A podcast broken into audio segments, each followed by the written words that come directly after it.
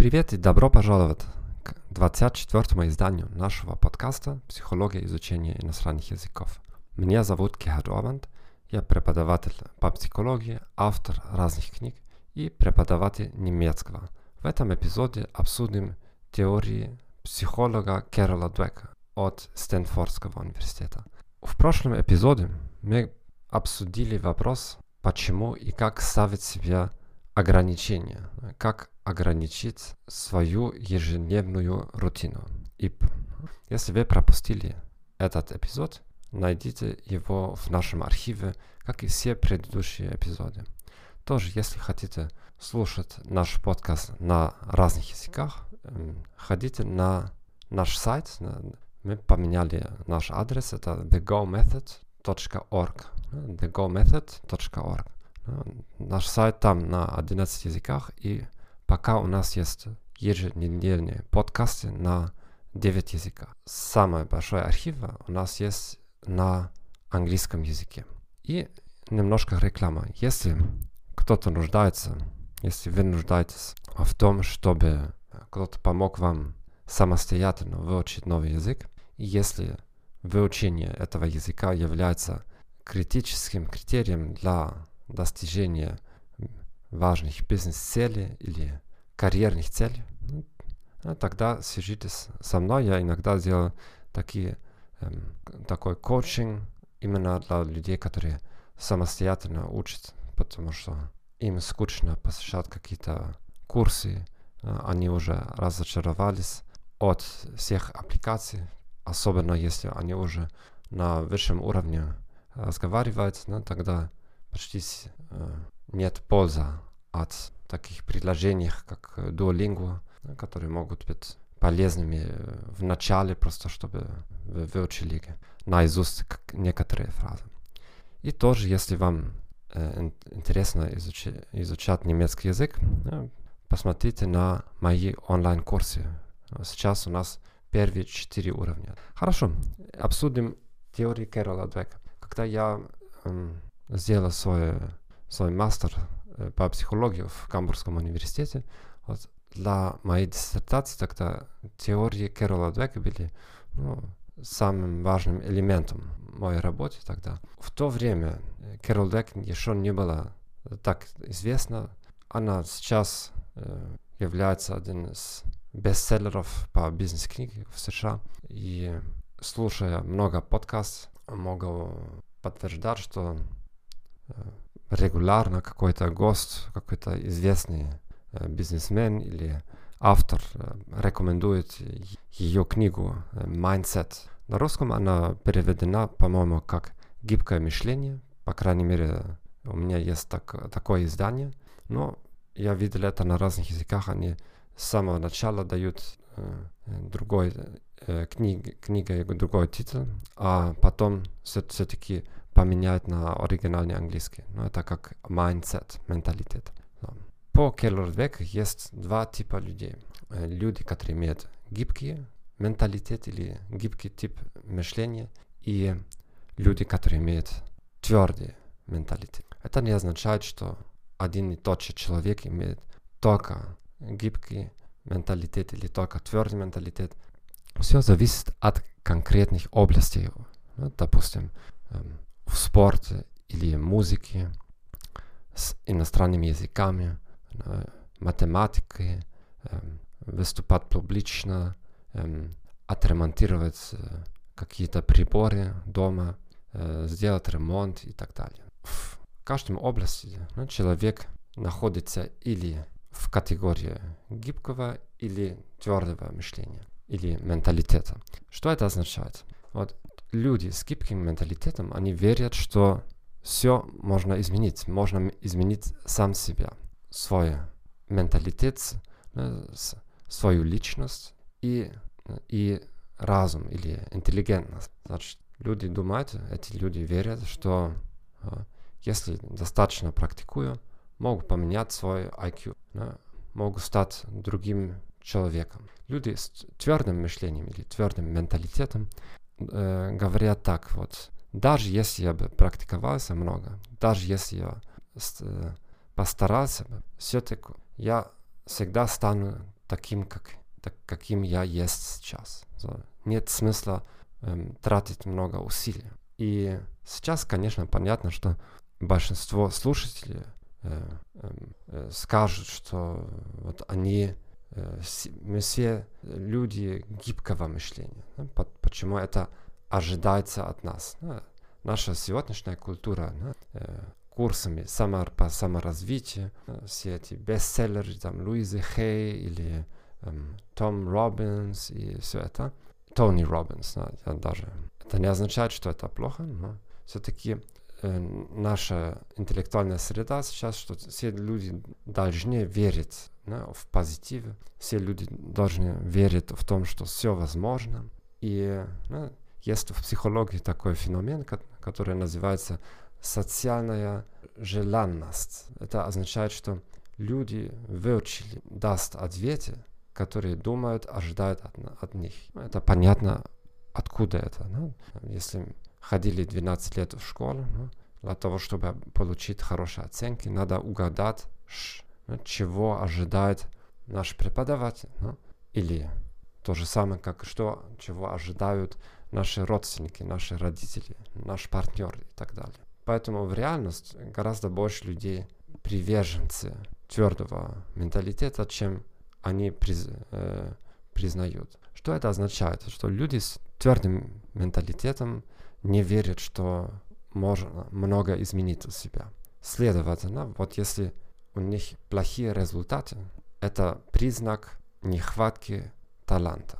И какие признаки нехватки таланта? Вот усилия. Если, если человек должен много, много стараться, да, это предлагает усилия. Это означает, что у человека нет достаточно таланта, потому что у талантливых людей все дается легко. Да? Поэтому люди, которые имеют твердый менталитет, они против усилий, потому что если кто-то видит, что они стараются, другие люди да, интерпретируют это так, что они без таланта. Тоже они избегают всякие риски, потому что риск – это возможность сделать ошибки, а ошибки – это признак нехватки таланта, это означает, что, эти, что я буду выглядеть глупцом перед другими. Значит, их важная цель – это выглядеть умными.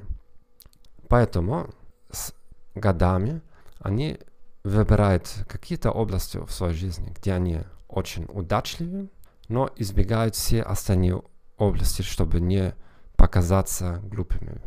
Человек с гибким менталитетом, он любит вызовы, потому что только когда ситуация сложная, даже как, если он потерпел неудачу, все-таки он может чему-то учиться в этой ситуации.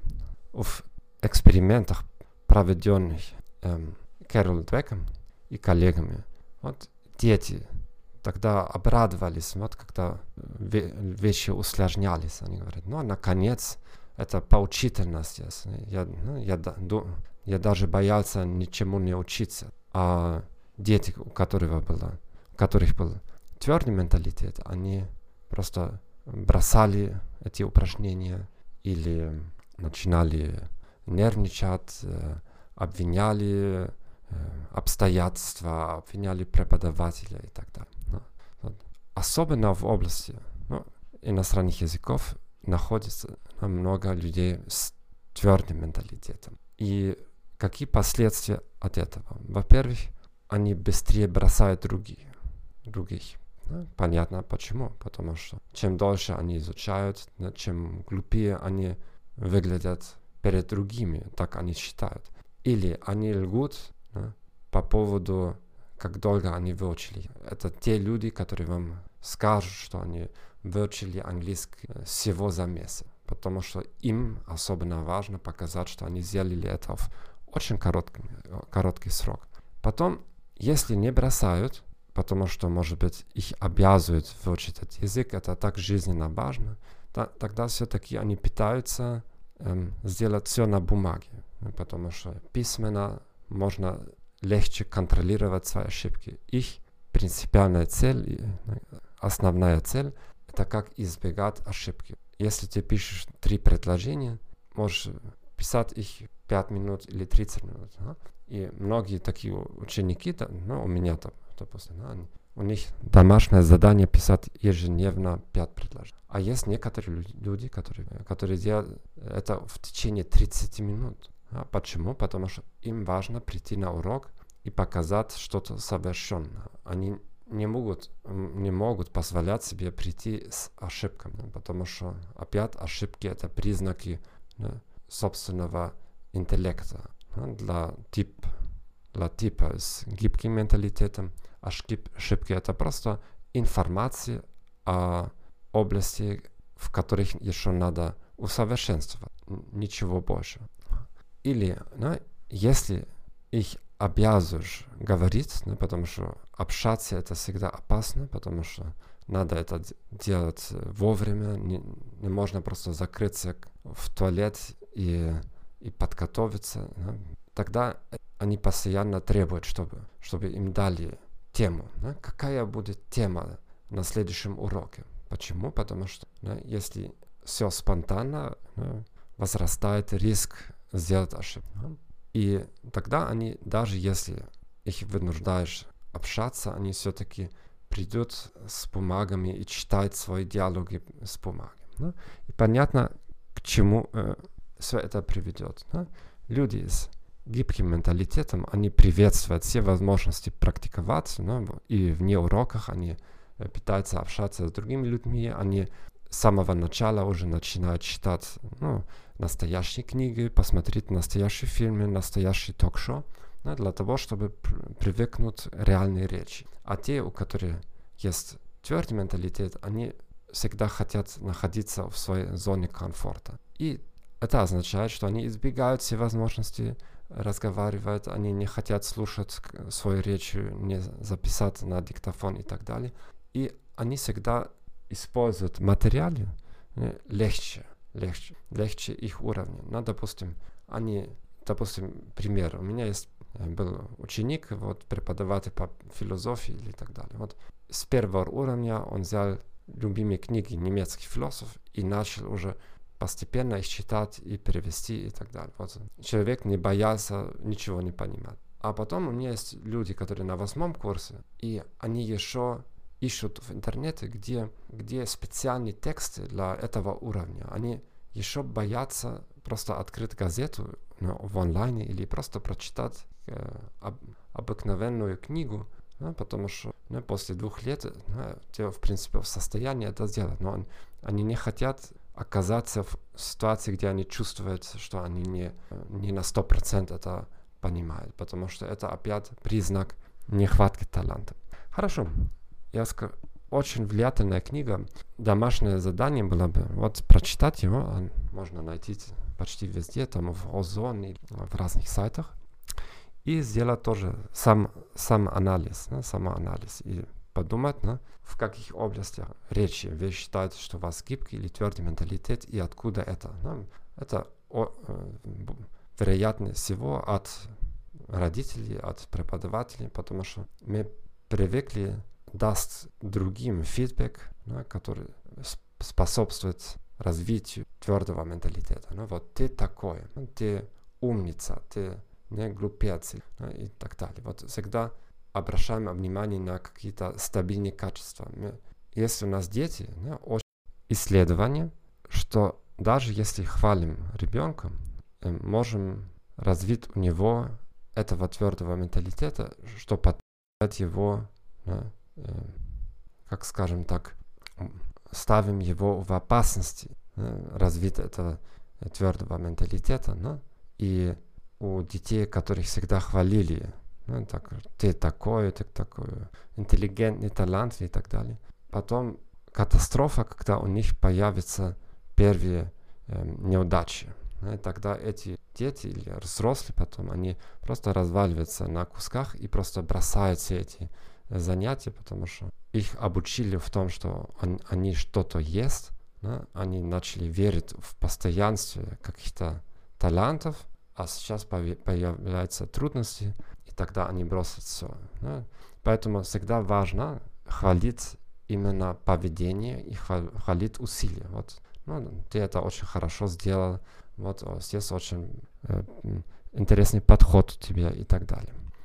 Хорошо, спасибо за, за внимание. Надеюсь, что была какая-то полезная информация. Если э, у вас комментарии или вопросы для обсуждения в следующих эпизодах, скинуты их по электронной почте или комментировать на нашей, нашей странице Facebook. Спасибо и за то, что рекомендуете этот подкаст. И наде надеюсь, что э, именно этот эпизод э, побудит вас к э, серьезным изменениям. Всего хорошего и пока.